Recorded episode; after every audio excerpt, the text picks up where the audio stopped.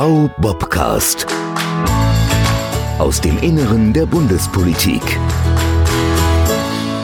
Liebe Hörerinnen und Hörer, willkommen zu einer neuen Ausgabe des V-Bobcast, Ihrem Podcast der Gewerkschaft Bundesbeschäftigte.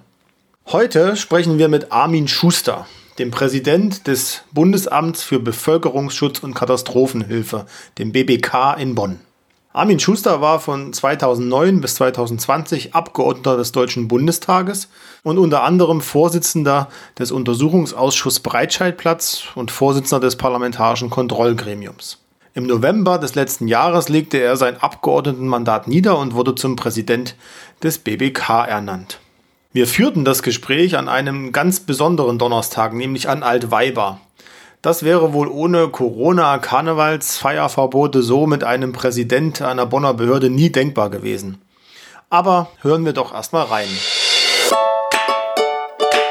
Lieber Herr Schuster, heute am Weiberfastnacht erstmal Alaf ins Rheinland. Schöne Grüße aus Berlin und danke, dass der Termin heute klappt, dass Sie sich heute Zeit nehmen und mit uns sprechen. Vielleicht zum Einstieg, wie blicken Sie auf Ihre ungefähr ersten 100 Tage im BBK zurück?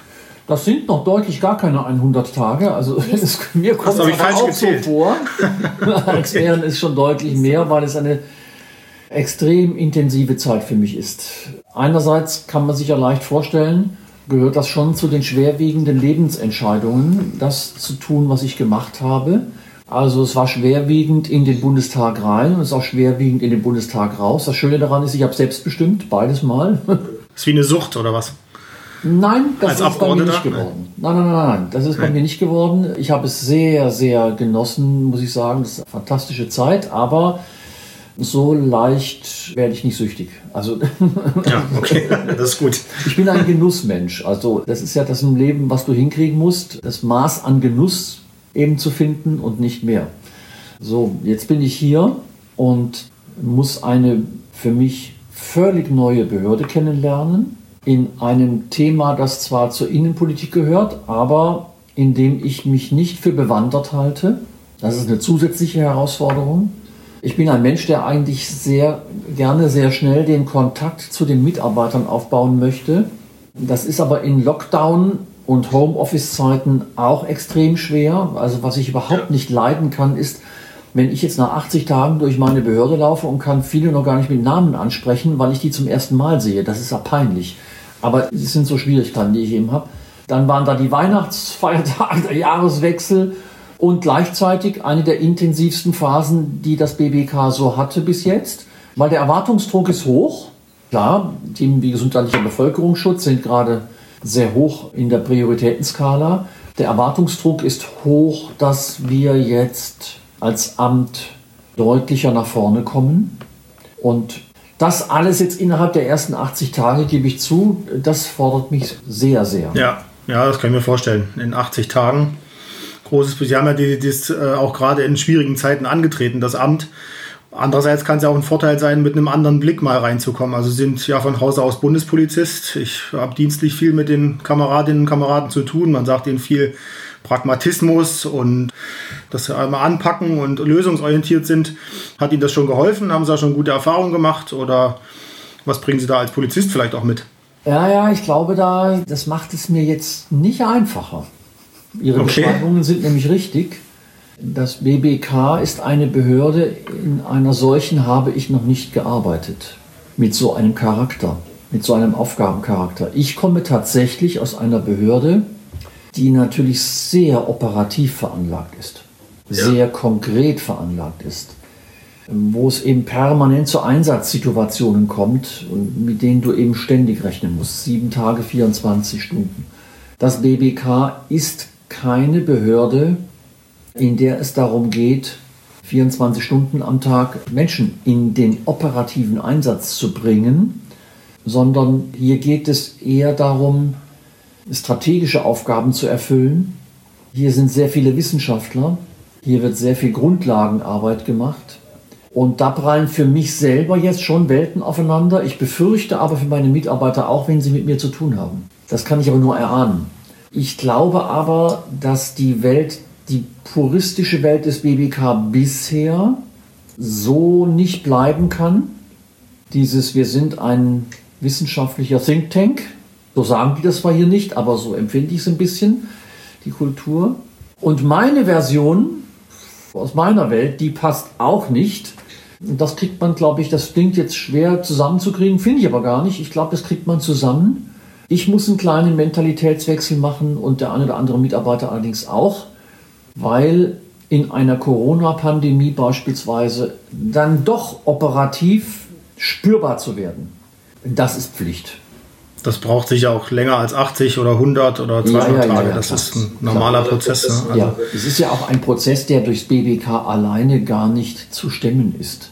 Dafür brauchst du eine Rückendeckung aus dem Ministerium, so viel verändern zu dürfen. Da brauchst du politische Rückendeckung. Da ist man ganz offen gesagt, spielt uns im Moment auch in die Karten, dass sich in der Gesellschaft, in der Bevölkerung das Mindset gerade ändert zu Fragen wie Selbstschutz, Selbsthilfe etc. etc. Also Quarantäneerfahrungen, Corona-Erfahrungen. Nehmen Sie mal das letzte Wochenende. Wenn Sie jetzt einen typischen Rettungsdienstler nehmen, ne, THW, DRK, ASB, Malteser, Feuerwehr, am letzten Wochenende waren die unter Umständen oder mit hoher Wahrscheinlichkeit zeitgleich im Corona-Einsatz, im Hochwassereinsatz und im Schneeeinsatz. Das macht natürlich etwas mit der Bevölkerung. Noch vor eineinhalb Jahren hätte man einem BBK, das so ein Szenario hätte durchspielen wollen, eine gewisse Theorielastigkeit wahrscheinlich nachgesagt. Man hätte es nicht ganz für voll genommen. Das hat sich geändert und das hilft uns natürlich auch, das Amt vielleicht in ein anderes Licht zu rücken. Sehen Sie da auch einfach eine stärkere Rolle in Zukunft einer solchen Bundesbehörde wie die BBK, dass man der also mehr Ratgeber der Bevölkerung ist oder ja so ein bisschen Hüter oder Vorsorger? Wir haben nur ein einziges Bevölkerungsschutzamt in ganz Deutschland. Das ist aber auch kein Problem. Ein Problem ist, wenn dieses Bevölkerungsschutzamt von seiner Bevölkerung nicht gekannt wird. Und da, glaube ich, können wir noch nacharbeiten. Müssen wir. Hm. Ich glaube, wenn du das, die Sensibilität der Bevölkerung positiv beeinflussen willst, wenn du Fragen, die der Bevölkerung sind zum Thema Selbstschutz und Selbsthilfe, wenn du das stärker beantworten willst, dann muss das BBK da eine sehr aktive Rolle spielen in Zukunft. Und dann geht es natürlich auch um die Ehrenamtler, ich sag mal, die nicht schon organisiert sind in irgendwelchen Organisationen, sondern es gibt, ich nenne das auch Ehrenamtler, wenn einer in der Flüchtlingskrise sagt, ich möchte helfen. Ich möchte jetzt nicht gleich in irgendeinen Verein beitreten. Ich möchte mich jetzt auch nicht organisieren, aber ich möchte jetzt mal für ein, zwei Monate helfen oder auch für ein halbes Jahr. Und das ist ein Potenzial in Deutschland, das zum Glück, das haben zwei Krisen gezeigt, nämlich Flüchtlinge und jetzt Corona, das ist ein sehr, sehr großes Potenzial. Vielleicht kann man da auch staatlicherseits dem etwas mehr Aufmerksamkeit schenken. Jemand, der es einfach, der es organisieren würde. Ich glaube, das braucht es auch. Also die Bereitschaft ist da, glaube ich, wirklich groß. Und wenn es im Rewe die Regale einräumen ist, achso, darf ich nicht sagen Rewe vielleicht, aber im Einkaufsladen die Regale einräumen zu Beginn der Krise war, da hätten viele gerne mit angepackt, glaube ich auch. Sie sind ja gleichzeitig auch im föderalen Spannungsfeld der Bevölkerungsschutz oder das BBK. Gestern hat die Bundeskanzlerin gesagt, der Föderalismus ist immer noch die bessere Form im Vergleich zum Zentralismus. Sehen Sie da aber trotzdem irgendwie in diesem Spannungsfeld Rolle des Bundes, Rolle der Länder, Reformbedarf oder, oder eine andere Rolle des BBK auch in Zukunft?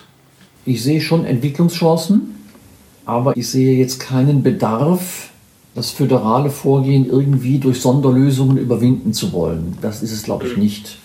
Weil die Aufgabe ist gar nicht so neu, die wir haben im Bevölkerungsschutz. Also ich sage mal, man kann vielleicht zwei große Felder vergleichen die polizeiliche Gefahrenabwehr für die Sicherheit Deutschlands und die nicht polizeiliche Gefahrenabwehr, in denen wir uns bewegen jetzt mit dem Zivil, mit dem Katastrophenschutz oder in einem Wort mit dem Bevölkerungsschutz. So, wenn man die beiden Felder vergleicht, dann weiß man ja, dass in dem polizeilichen Gefahrenabwehrbereich, wo also tagtäglich etwas passiert, da ist man schon viel länger unterwegs, um die Frage zu klären, wie machen wir das mit dieser Vielzahl von Akteuren? Wie matchen wir die besser? Und da gibt es Lösungen.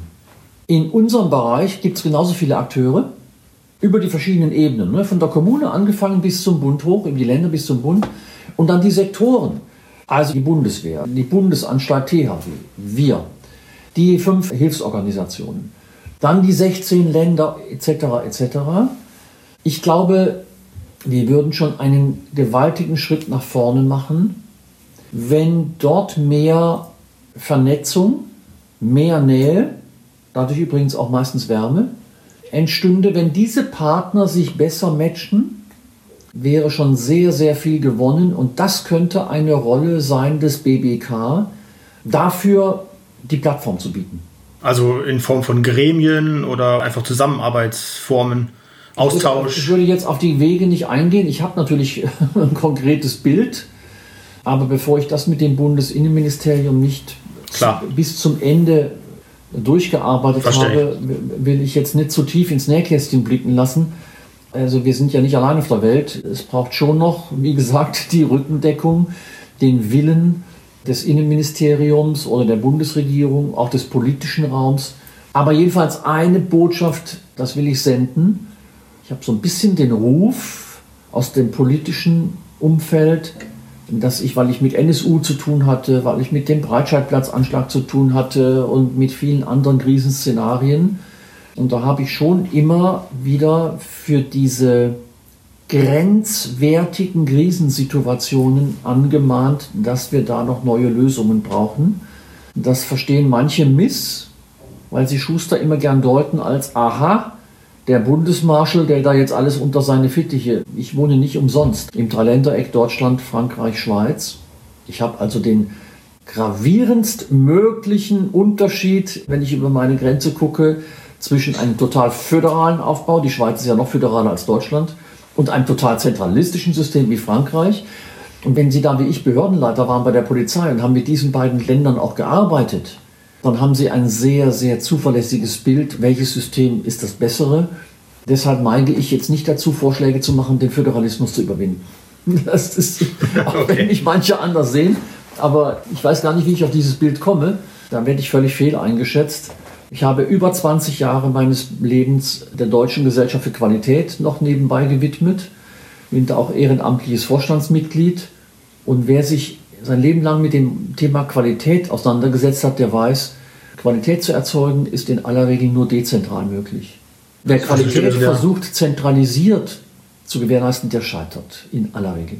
Ja, also können wir der Bundeskanzlerin zustimmen, dass es zwar manchmal mühsam ist und anstrengend und, und aufwendiger, aber die bessere. Naja, Form. ich sag mal in der Wirtschaft, in der Managersprache kann man es ja auch mal formulieren, konkurrierende Kooperation ist ein extrem wertvolles Prinzip. Ich kann mich noch erinnern, als Minister de Maizière mal diesen Leitfaden überarbeitet hat zum Bevölkerungsschutz, als ein Riesenaufschrei durch, das, durch die Medienlandschaft, durch die Bevölkerung ging, dass man so Hamsterkäufen aufgerufen hat. Das würde man heute wahrscheinlich auch wieder in Pandemiezeiten ganz anders bewerten. Aber welche Rolle spielt im Bevölkerungsschutz das Thema Kommunikation? Muss man da auch andere Wege finden oder die Bevölkerung auch mitzunehmen, einzubinden oder vielleicht auch anders kommunizieren? Ja, wir würden, glaube ich, gut daran tun, das neue Zeitalter zu nutzen der sozialen Medien. Die sozialen Medien bieten eine einmalige Chance, Stimmungslagen in der Bevölkerung in Echtzeit sozusagen mitblocken zu können. So wie es auch manchmal tut, vielleicht. Das ist, ja, ja, aber du kriegst die Stimmungslage der Bevölkerung, das Bevölkerungsverhalten heute deutlich leichter analysiert als ohne die sozialen Medien. Und es ist sehr, sehr hilfreich für die Krisenkommunikation. Es ist prinzipiell hilfreich, wenn du Krisenmanager bist, nicht nur, ich sag mal, die harten Zahlen, Daten, Fakten zu sehen, sondern auch ein vielleicht sogar noch wichtiger, ein Gefühl dafür zu haben, wie ist denn die emotionale Lage im Land. Und das spielt eine sehr, sehr große Rolle. Und ich glaube, da sind wir noch ganz am Anfang, da können wir mehr tun. Das war Punkt 1. Punkt 2, wir haben sehr viel Konjunktur zurzeit mit genau den Notfallreservetipps, mit denen noch Bundesinnenminister de Maizière eine Bauchlandung gemacht hat in den Medien. Daran sieht man auch, dass sowohl die Medien, die das fast täglich, also ich habe jeden Morgen Presselage und jeden Morgen berichtet irgendjemand anders über unsere Notfallreserve und zwar positiv. Nicht mehr Shitstorm. Da merkt man schon, Quarantäneerfahrungen haben mit den Menschen was gemacht. Das muss man auch den Medien vorhalten. Der Bundesinnenminister hatte damals die Konzeption zivile Verteidigung vorgestellt. Achtung, 80 Seiten oder wie viel schätze ich jetzt auswendig. In diesen 80 Seiten gibt es zwei Sätze, die sich mit dem Thema, wo sich der, unter der großen Rubrik Selbsthilfe, Selbstschutz, in dem entscheidenden, schwierigen Fall, Spannungs- oder Verteidigungsfall, es wichtig wäre, wenn eine resiliente Bevölkerung kann viel für sich selbst tun und deshalb Vorrat 14. Das ist in dieser Konzeption, ich glaube, in zwei Zeilen mit zwei Sätzen niedergelegt. Ich weiß nicht, welcher Journalist es war. Irgendeiner besaß dann die Impertinenz, genau diese beiden Dinge rauszufiltern. Und Hamsterkäufe draus zu machen. Und das zu skandalisieren und dann sind alle anderen draufgesprungen. Ja. Das zeigt aber, was damals los war. Das würde heute, glaube ich, so nicht mehr passieren. Da hat sich etwas bewegt und ich glaube, auch bleibt im kollektiven. Diese Krise, die wir gerade haben, diese Pandemie, die bleibt ein Stück weit im kollektiven Gedächtnis unserer Gesellschaft, glaube ich. Und deswegen glaube ich auch, dass das BBK in Zukunft oder alle, die Bevölkerungsschutz machen, eine höhere Resonanz erfahren werden mit ihren Botschaften. Dass wir immer noch Shitstorm haben, können Sie auf Twitter gucken. Das bleibt nicht aus. Aber wir kriegen auch Shitstorm, wenn wir Risikoanalyse Kölner Bucht machen, der Erdbeben. Und dann haben wir aber vor Weihnachten 3,0 gehabt. Wir kriegen Shitstorm, wenn wir darauf hinweisen, wie das ist, wenn das Fernwärmenetz ausfällt oder der Strom, was wir letzte Nacht in Nürnberg hatten ja, ja. und jetzt in Jena mit all den Maßnahmen. So, jeder hat es noch nicht begriffen, das ist unsere Aufgabe. Welche Rolle spielen da vielleicht auch die Warn-Apps oder müsste man die vielleicht auch weiterentwickeln? Gar nicht mal. Also ich weiß, dass die viele Leute, glaube ich, nur als wirklich als Warninstrument im Sinne von, das ist der Dorfalarm im Kopf haben, aber könnte man das nicht auch nutzen, um Informationen zu transportieren an die, an die Menschen oder sie zu, ja, zu ein bisschen zu beeinflussen, vorzusorgen oder so? Das tun wir mit der Nina ja schon. Mhm. Die Nina hat eigentlich gar nicht mehr so sehr den richtigen Titel mit Warn-App weil sie ist auch sehr stark eine Informations-App. Also ja, sie kriegt in Nina so viel Informationen, auch über Corona. Also ich würde jetzt bei der Nina schon eher sagen, es ist eine Warn- und Informations-App. Das haben viele andere Warn-Apps eben nicht, deswegen sind wir schon immer weniger vergleichbar. Wir sehen uns gar nicht mehr so in der Konkurrenz mit Bivap und Katwarn und so weiter, weil bei uns wird eben nicht nur gewarnt, sondern auch informiert.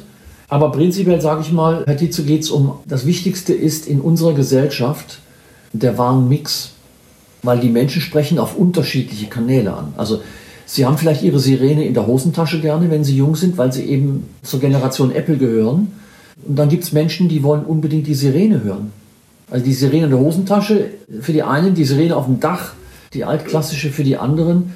Dann gibt es die Idee daran, das untersuchen wir gerade, ob man mit Textdiensten arbeitet, also reine Textnachricht, nicht SMS, reine Textnachricht über Cell Broadcast beispielsweise macht. Wir haben Rundfunk- und Sendeanstalten, wir haben Werbeanzeigetafeln. Jetzt rede ich ein bisschen aus meinem eigenen Kopf, weiß nicht, was mein Leiter Warnung sagen würde, aber wenn Sie mich fragen, kommt es auf einen möglichst breiten Mix an weil wir eine sehr breite Gesellschaft haben, die auf unterschiedlichste Art und Weise reagiert und auch angesprochen werden möchte. Der letzte Warntag hat ja viele überrascht, weil so wahnsinnig viele beklagt haben, dass sie keine Sirene gehört haben. So altmodisch scheint die Methode also gar nicht zu sein. Ne? Genau, weil es noch alle noch kennen, ja. Mhm. Genau. Mhm. Ich kenne das auch noch, dass immer früher mittwochs 18 Uhr wurde die getestet, ob sie noch funktioniert, weiß ich noch. Naja, das war mal zu Zivilschutzzeiten Aufgabe des BBK. Dann hatten wir aber die Warnung aus Bundeshand abgegeben nach dem Zusammenbruch des Warschauer Paktes und nach dem Kalten Krieg hat man gesagt, das brauchen wir jetzt nicht mehr, jetzt machen das die Kommunen selber und die Länder. Tja, jetzt müssen wir uns mühen, wie kriegen wir wieder Sirenen auf die Dächer, obwohl wir nicht zuständig sind. Ne? Aber mhm. auch daran arbeiten wir. Ich bin mir allerdings ziemlich sicher, dass wir das bis zum nächsten Warntag dieses Jahr im September werden wir die Kommunen und Länder nicht animiert haben, so viel mehr auf die Dächer zu machen, dass viel mehr Zufriedenheit da sein wird. Die Kritik wird aber vermutlich wieder an uns niederprasseln nicht an denen, die es aufs Dach oben machen müssten. Ne? Vielleicht ein gutes Stichwort, wenn da so ein Termin gesetzt ist im September zum Abschluss, wie, wie geht es jetzt weiter in den nächsten Monaten? Was haben Sie sich vorgenommen für, das, für dieses Jahr? Wie ist so der Fahrplan des BBKs? Ja, wir werden jetzt mit dem Bundesinnenministerium, glaube ich, binnen der nächsten vier Wochen so rein fachlich, nicht organisatorisch, mal rein fachlich abgesteckt haben, wie könnte eine Neuorientierung des Amtes aussehen. Dann wird es eine Phase geben, das ist nicht so sehr im BBK, sondern das ist wahrscheinlich eher eine politische, das auch nochmal in Ministerkonferenz und wo auch immer vorzustellen, ich auf meinen Ebenen. Und das wird der Minister aber alles, glaube ich, sehr stark selbst in die Hand nehmen. Er hat das ja auch selbst äh, schon so angekündigt.